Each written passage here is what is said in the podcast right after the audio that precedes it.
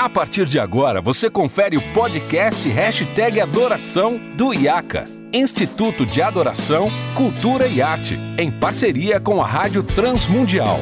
Apresentação, Renato Marinoni. Olá, seja muito bem-vindo a mais um episódio do podcast Hashtag Adoração. Eu sou Renato Marinoni e você já sabe, esse podcast que é produzido em parceria com a Rádio Transmundial e o IACA, Instituto de Adoração, Cultura e Arte, uh, traz para você sempre debates, conversas, bate-papos relevantes sobre adoração, música, arte, tecnologia, liturgia e tudo que envolve o universo da música e da adoração na igreja local. Nós estamos chegando na última parte, na parte 3 da série especial de melhores momentos de 2020. E neste último episódio nós vamos lembrar um, várias conversas muito legais que eu tive com personagens importantes da história da música cristã no Brasil, que ajudaram a desenvolver o pensamento sobre culto e adoração, além de discutirmos autores e pensadores muito importantes nesse assunto. Então vocês vão ouvir minhas conversas com Igor Miguel, Guilherme Amarino, Guilherme Kerneto, Azaf Borba, Beto Tavares, Fabiano Alves e o fundador da Integrity Music, Mike Coleman. Eu espero que você goste bastante de relembrar essas conversas. Vocês estavam contando aí a, a, a história de vocês com a, como conhecer o, o, James Smith. Eu me lembro que em 2016 eu estava falando com o Jonas Madureira, a gente trabalhava junto lá na IBNU. O Jonas é amigo de nós todos também, comum. E eu estava falando para ele: ah, estou pensando em escrever sobre a questão do debate contemporâneo e a tradição na, no culto cristão e tal. E ele falou: olha o cara do momento, a discussão do momento, que foge dessa, dessa, dessa discussão bobinha de estilo musical e aprofunda o negócio, é um cara chamado James Smith. O livro dele que a gente pensa em traduzir na Vida Nova, mas ainda não tem. E aí que eu fui atrás e fui correr atrás disso e conheci o James Smith. E eu fiquei, eu tive essa mesma impressão sua. Ah, era aquilo que faltava, né? A gente milita na área de adoração, de culto, uhum. liturgia específica há muito tempo. Mas eu acho que, que, que o Smith, ele, ele chega num momento bom, inclusive, eu, eu citei o N.T. Wright, e é o momento que o N.T. Wright tem se tornado conhecido no Brasil também pelo trabalho da Thomas Nelson, né, outra editora, mas que eu acho que ambos acabam é, se ajudando sem saber na construção dessa ideia de, do que é o reino de Deus. Né? O, que, o, o, o Wright trabalha muito isso o tempo inteiro, é. no como Deus se tornou rei, é. ah, no simplesmente. Isso está em todo, presente em tudo que o Wright faz, está essa ideia é. de reino de Deus, né, Igor? E, e, quando o Smith fala que o culto é o elemento formador da é. vida, ele até coloca no Desejando o Reino, né? Ele fala a doxologia vem antes da dogmática. Ou seja, a uhum. adoração vem antes do conhecimento doutrinário, né? A gente é muito Exato. preocupado com a doutrina. Isso é revolucionário, né? Eu tive uma conversa muito legal sobre isso com o Jonas, inclusive, muito tempo atrás, porque eu, eu fiz muito lobby também para publicar essas obras pela Vida Nova na época, né? Ficava pressionando o Jonas, ô Jonas, quando vai sair? e eu me lembro que nessas conversas, né, eu dizia assim para ele, cara, esse insight do Smith de que o que a gente tem hoje em forma de credos, confissões, é, é, vamos dizer assim, concílios concílios ecumênicos, em documentos ecumênicos da igreja, na verdade, quando Smith fala assim, cara, isso tudo é o produto final de uma igreja que adora, que cultua. Né? Uhum. E isso é muito forte, cara. Isso é muito forte, porque assim, engraçado porque o Smith já trouxe para mim nessa obra contribuições para a pedagogia cristã, porque tem um elemento de formação muito forte em tudo que ele está escrevendo, né? É, a ideia dele basicamente é o discipulado. E, e, gente que é igrejeiro, igual a gente, que ama igreja, ama comunidade, que, que, que quer ver o culto cristão muito intencional. Eu já falei isso para os meninos do Sola, né? Quando eu vejo o, as apresentações públicas dele, eu vejo uma estrutura litúrgica, cara, na apresentação. É uhum. muito louco, assim, né? Uhum. E eu sei que eles é. são muito intencionais nisso, eles são muito intencionais. Mas, cara, pouca gente tem essa sensibilidade em termos do, da adoração pública, do culto, né? É um currículo, cara, é um negócio muito louco, assim, é um, é um currículo formativo, né? Eu que sou pedagogo, então, eu olho para isso e percebo nitidamente, assim, a gente na pedagogia fala muito isso. O que faz o pedagógico é intencional intencionalidade formativa. Então, tipo assim, você não, não é simplesmente a experiência, não. Tem um currículo, tem um desenho, uma arquitetura, né? Formativa nas coisas, sabe?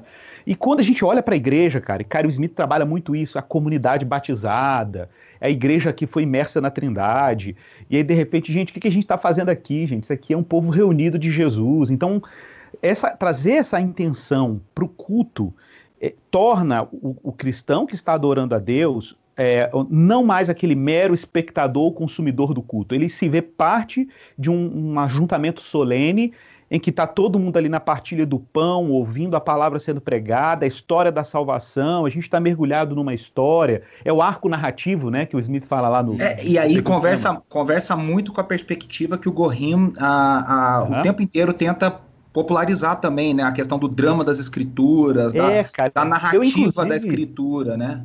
Eu, inclusive, quando vi isso no Gorrinho, eu achei curioso, né, porque o Smith faz uma crítica à cosmovisão, é, naquele sentido cognitivista, né? De é. que ideias corretas é o suficiente para que a gente tenha comportamentos corretos, né? E, e eu percebi no, no Gorrinho uma tentativa de, de, redenção, redenção do termo, quando ele, uhum. ele tenta colocar a cosmovisão como imaginário, né? É. Como narratividade, que é um trabalho interessante também, porque Claro, quando você vai lá para o Kuiper, quando você vai lá para o Doiver, por exemplo, e eles falam é, de cosmovisão, o que você percebe é um elemento agostiniano muito forte, né? Quando o Doiver fala do coração com ponto arquimediano da realidade, né?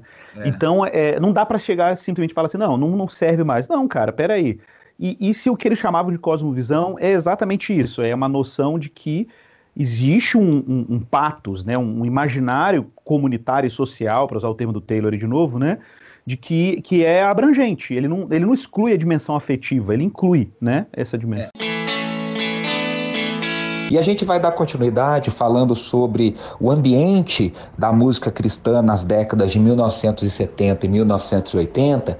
E eu quero perguntar por Azaf, né, Azaf? Lembrando que hoje a gente tem toda essa coisa de carreira, tem as plataformas, os canais, as gravadoras. Naquela época vocês não tinham nada disso, né? Nada disso. Era no peito e na raça, a gente gravava aqui, né, é, com nos estúdios da cidade e lançava mais um disco, mais um disco. Ontem eu fiz uma live com minha irmã e ela foi tirando do baú cada disco. Ela tirou uns 12 discos, meus 12 primeiros LP, ela tinha tudo guardadinho, novinho, com as capinhas inteirinhas, com encarte, com tudo. E ela ia falando de cada um, ah, esse aqui meu pai me deu tal ano, eu era menina.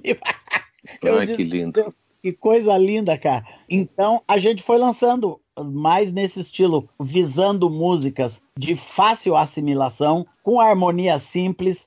Eu lembro, foi indo, né? De ano em ano, nós fomos, fomos gravando, fomos, foram surgindo novos cânticos. Então Deus começou a dar os cânticos. Eu construí o meu primeiro estúdio aqui em Porto Alegre. Sempre, eu sempre gravei no meu próprio estúdio poucos discos no meio ali eu gravei em outros estúdios. Inclusive, quando eu me associei com o Osana Music, eu gravei dois discos com o Osana Music. Foram gravados em estúdios americanos de boa qualidade, de, de, com... Quais dois? Eu lembro do Rio de Vida em 96. Tem, tem outro? Depois teve o Jubileu dos 25 anos. Ah, foi por eles mesmo, claro, os 25 Sim. anos, claro, claro. Foi é. lançado, inclusive, aí no, no Adoração e Adoradores aí. Foi, eu tava lá, comprei o disco. O, o, o Rio de Vida é maravilhoso, com, a, com a, várias versões da Integrity, Celebrai a Cristo, Meu Refúgio, Quando Entra em Tua Presença, Alda Célia fazendo solo. Aquele disco é maravilhoso, Azaf. Então, eu comecei a fazer minhas primeiras viagens, eu viajei de novo para os Estados Unidos depois. Aí eu ia e me entupia entupia de disco, né? De entupia de disco mesmo. E eu gostava desse estilo congregacional. E, e isso começou. Tudo que eu via disso, eu comprava. E essas foram as minhas influências. Passaram a ser as minhas influências, né? De gerar música para a igreja. E isso eu fiz e faço até hoje. É, o... é fabuloso, que aí a gente vai é, saindo da década de 1970 e vamos chegando na década de 1980. E, e que é, olhando para trás, a, a, década de um movimento comunitário, né? As, as, as, comunidades estavam surgindo no Brasil então, e vocês dois foram líderes na, em comunidades. O Guilherme, numa igreja que era batista, mas era de certa forma, uma comunidade na sua formação, a querida Igreja Batista do Morumbi, e você, Azaf, com a comunidade aí em Porto Alegre, né? Sim, e nós daqui começamos a frutificar essa visão, né? Em mais de 80 comunidades que saíram da nossa igreja aqui, por todo esse Brasil, e, e, eu comecei a participar desse movimento, que começou a ter encontros, começou a ter congressos, daí eu comecei a ajudar. Eu chegava numa igreja, como eu cheguei em Goiânia, vi vi aquele barbudinho e aquele grupinho de louvor. E eu disse, pessoal, nós temos que gravar essa música. Eu ajudo vocês a gravar. Daí o grupinho era o grupinho era o Ministério Coinonia de Louvor. Coinonia de Louvor que nós fizemos, montamos esse nome porque tinha um grupo americano chamado Coinonia. Então, deixa Ministério Coinonia de Louvor, foi até minha esposa que escolheu esse nome. E eu que ia com o equipamento, ia lá, gravava, levava o Gerson de arrasto comigo para ele fazer os teclados e a é, gente no primeiro disco você gravou, né? No primeiro disco Tudo. tem tua voz cantando Isso, e no primeiro, segundo, terceiro e quarto, até Isso, o quarto. E, eu e, participei as comunidades acontecendo, né? Aqui em São Paulo, com a Demara, a Comunidade Rio da Graça, Janeiro, com Carlos Alberto, Rio de Janeiro, uh, Goiânia, Brasília, e, e, e, esse movimento que agora era um culto que buscava um culto mais livre, né? Porque é, é fruto da renovação, um culto mais expressivo diante de Deus. Guilherme, fala um pouquinho sobre essa a, a, fundação da Batista do Morumbi junto com Ari Veloso. Vocês estavam todos ali, né? Eu falo que se tem uma equipe, um dream team de uh, Ministério de Louvor era o que vocês montaram na Morumbi. Você era o, o pastor, você era o líder dessa geração, né? Então ali a gente tinha Bomilcar, um pouco mais para frente o Jorge Camargo, o João Alexandre emblemáticos ali, hein? Fabulosos. É, missões de adoração, as cantatas. Fala um pouquinho sobre esse, esse, como o Ari Veloso pensava, como vocês pensavam, esse ambiente de culto, essa linguagem.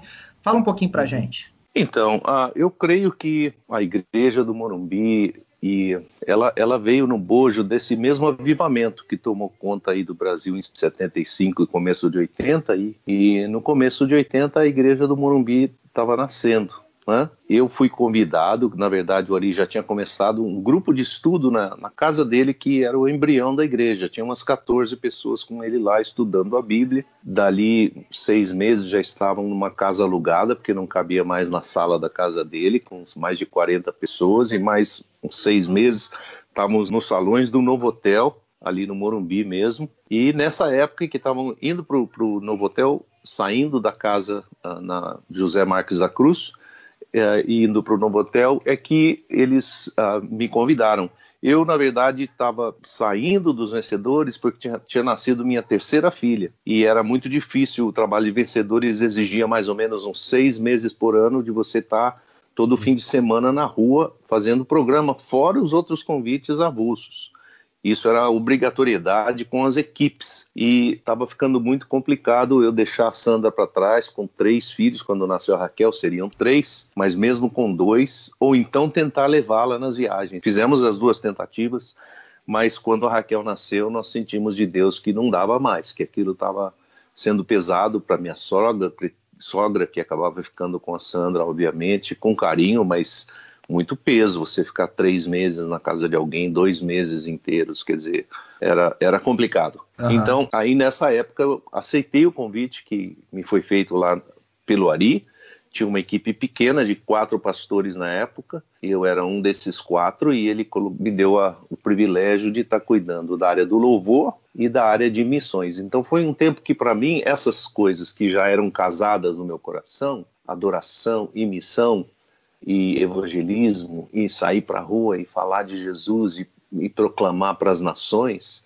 isso já era uma coisa que, enfim, aí e eu não pensava mais interessante. Quando eu fui para o Morumbi, eu tinha pensado assim, eu vou parar um pouco com a música, vou me dedicar mais ao pastoreio, acho que eu vou ensinar mais, vou ter que estudar mais a Bíblia, vou ter que pregar, vou ter que talvez fazer aconselhamento, coisas do, do trabalho pastoral que eu não tinha exercitado muito ainda, tinha exercitado embrio, embrionariamente com vencedores, mas não assim na, na, plenitude.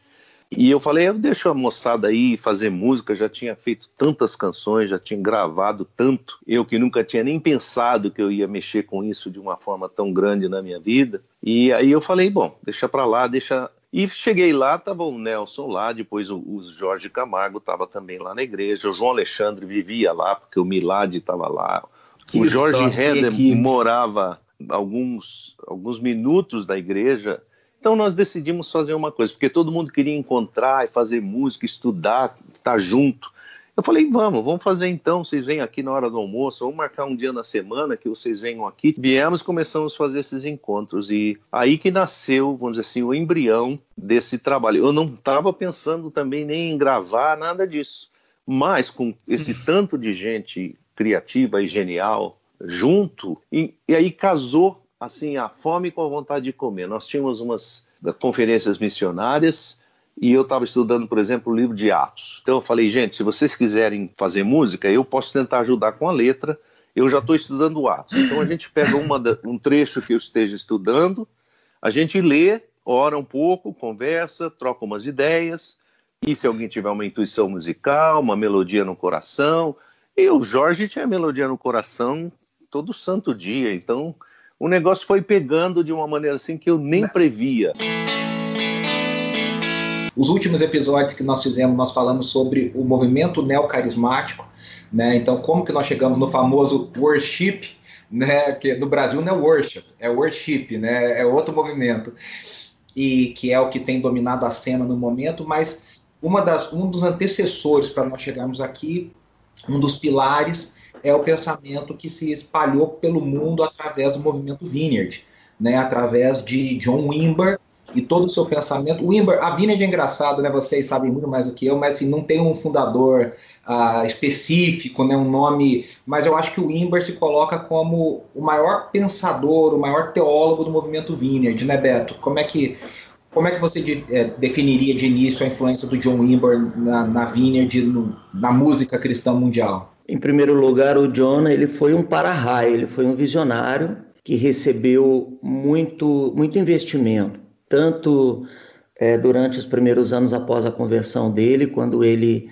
com muita sede, buscou tudo que tudo que Deus pode fazer, mover do Espírito, e ele fez questão de que isso estivesse presente na, nos nossos cultos, né? fizesse parte da, da, nossa, do nosso estilo de vida. Mas ele também caminhou com pessoas muito importantes na época ah, em que até mesmo antes dele assumir a Vineyard, né?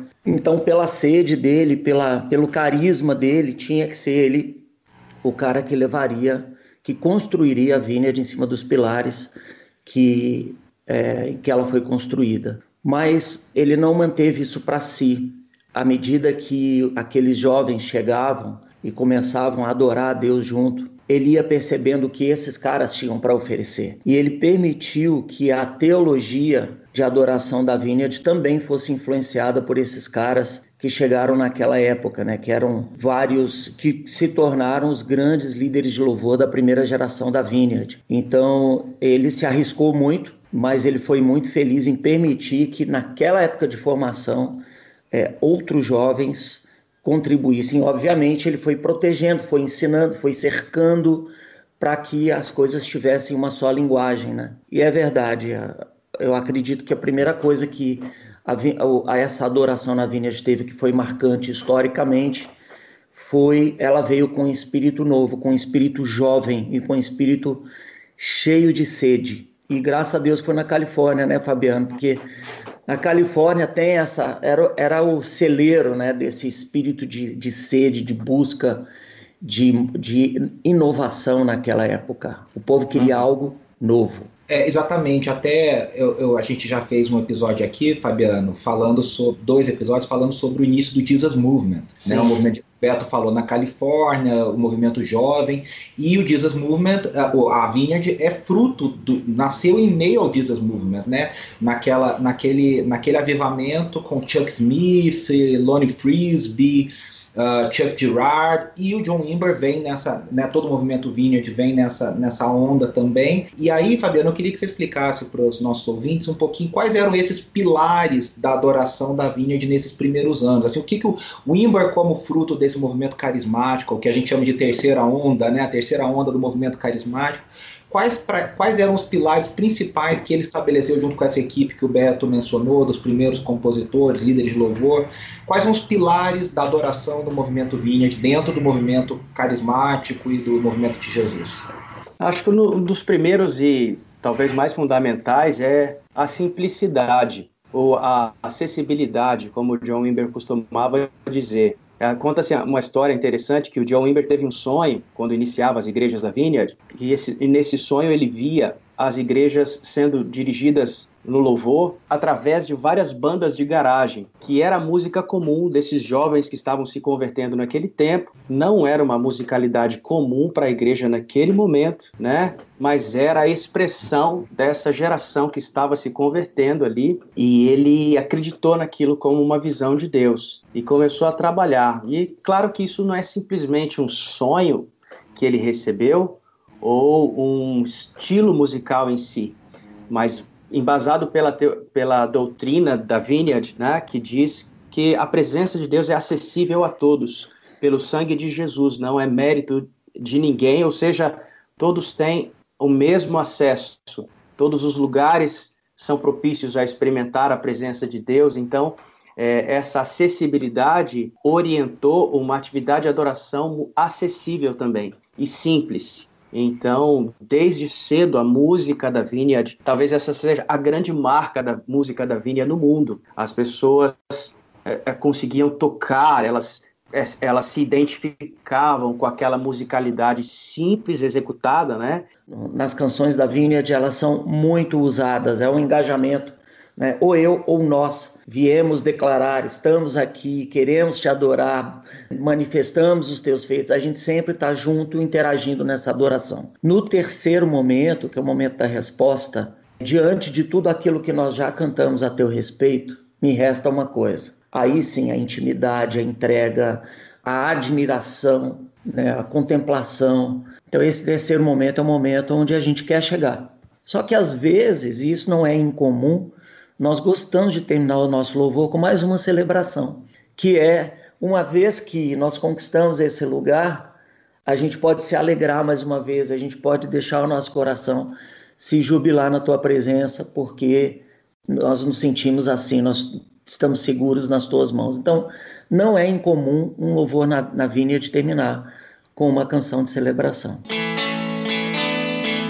Quando eu era criança, eu me lembro de, ainda sem falar inglês direito, tentar traduzir olhando nos discos, nos CDs e nas fitas cassete, né? A, expressão da a missão da Integrity, ajudando as pessoas ao redor do mundo a experimentar a presença manifesta de Deus. E aí a minha pergunta para ele é uh, exatamente o que é essa presença manifesta de Deus na experiência e na visão dele. Well, for me, the manifest presence of God, I would define it this way: that while God is present everywhere at all times, we're not always aware or conscious of His presence. Então, eu definiria a presença manifesta de Deus dessa forma.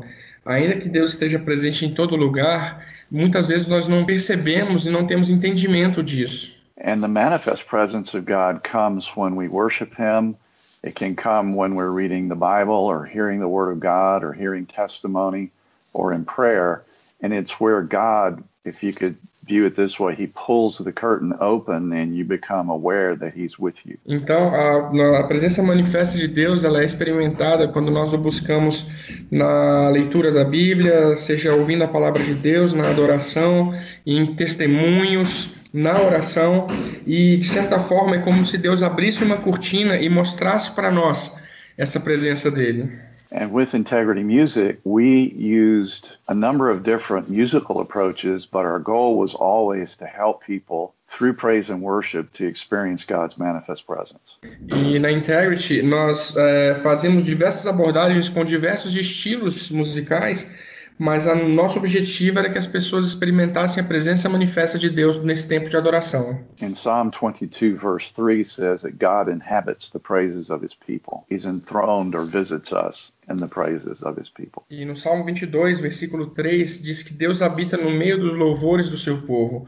Ou seja, ele está entronizado no meio dos louvores, entronizado no meio da adoração. Mike, essa, essa é a questão exatamente, porque uh, você falou sobre o Salmo 22, 3, né? Deus habita em meio aos louvores do seu povo. E para a igreja mais histórica, todo culto era Deus habitando com seu povo, né? E dentro do movimento carismático, do movimento Vineyard, Maranata, Deus habita em meio aos, a esses louvores. Como é que você vê isso? Well, I think the our relationship with God is not a formula, and sometimes we tend to make how we relate to God, a formula or a system. He's after our hearts. Primeiro, eu creio que o relacionamento com Deus ele não é baseado numa fórmula. Muitas vezes nós tentamos criar uma fórmula, estabelecer uma fórmula, mas esse não é relacionamento com o relacionamento com Deus não é assim. And the the ministry of Maranatha Music, Vineyard Music, Integrity Music, uh, and others uh, was to bring a freshness in our approach to God through new songs, most of those songs being based on scripture. And you asked earlier, Renato, about why did integrity grow to be such a large ministry? And it's because God was pouring out his spirit on the church to bring revival and to renew the love of God's people in his presence. And as we served worship music to others in other nations, recorded in their own language, people were experiencing his presence and it just touched so many people's hearts. It spread very rapidly. Então, Renato, é, Deus está atrás do coração das pessoas, terminando a parte anterior. E quando nós, na Integrity Music, nós começamos o ministério e começamos a levar essas canções e fazer com que elas fossem cantadas na língua das pessoas, nas próprias línguas delas, então, como a gente tem no Brasil, álbuns em português, em espanhol, essas pessoas passaram também a experimentar essa presença de Deus, porque Deus ele tava, estava nos direcionando a, a, um avivamento mesmo, a trazer a presença dele, a refrescante presença dele para essas pessoas. Chegamos ao fim dessa série especial de três episódios com os me melhores momentos de 2020. Lembrando sempre, você pode ouvir todos os 52 episódios, e agora 53 episódios, do Hashtag Adoração na sua plataforma de podcast favorita. E também lá no site da Rádio Transmundial, em transmundial.org.br. Lembrando que você também pode acompanhar o conteúdo produzido pelo IACA lá no Instagram, no arroba IACA Brasil. Eu volto na semana que vem com um convidado inédito celebrando um ano do nosso podcast Hashtag Adoração. Agradecendo você desde já, que nos ouve sempre, nos acompanha, sempre interagindo para que a gente produza um conteúdo melhor e relevante. Um grande abraço e até semana que vem. Preciso ser mais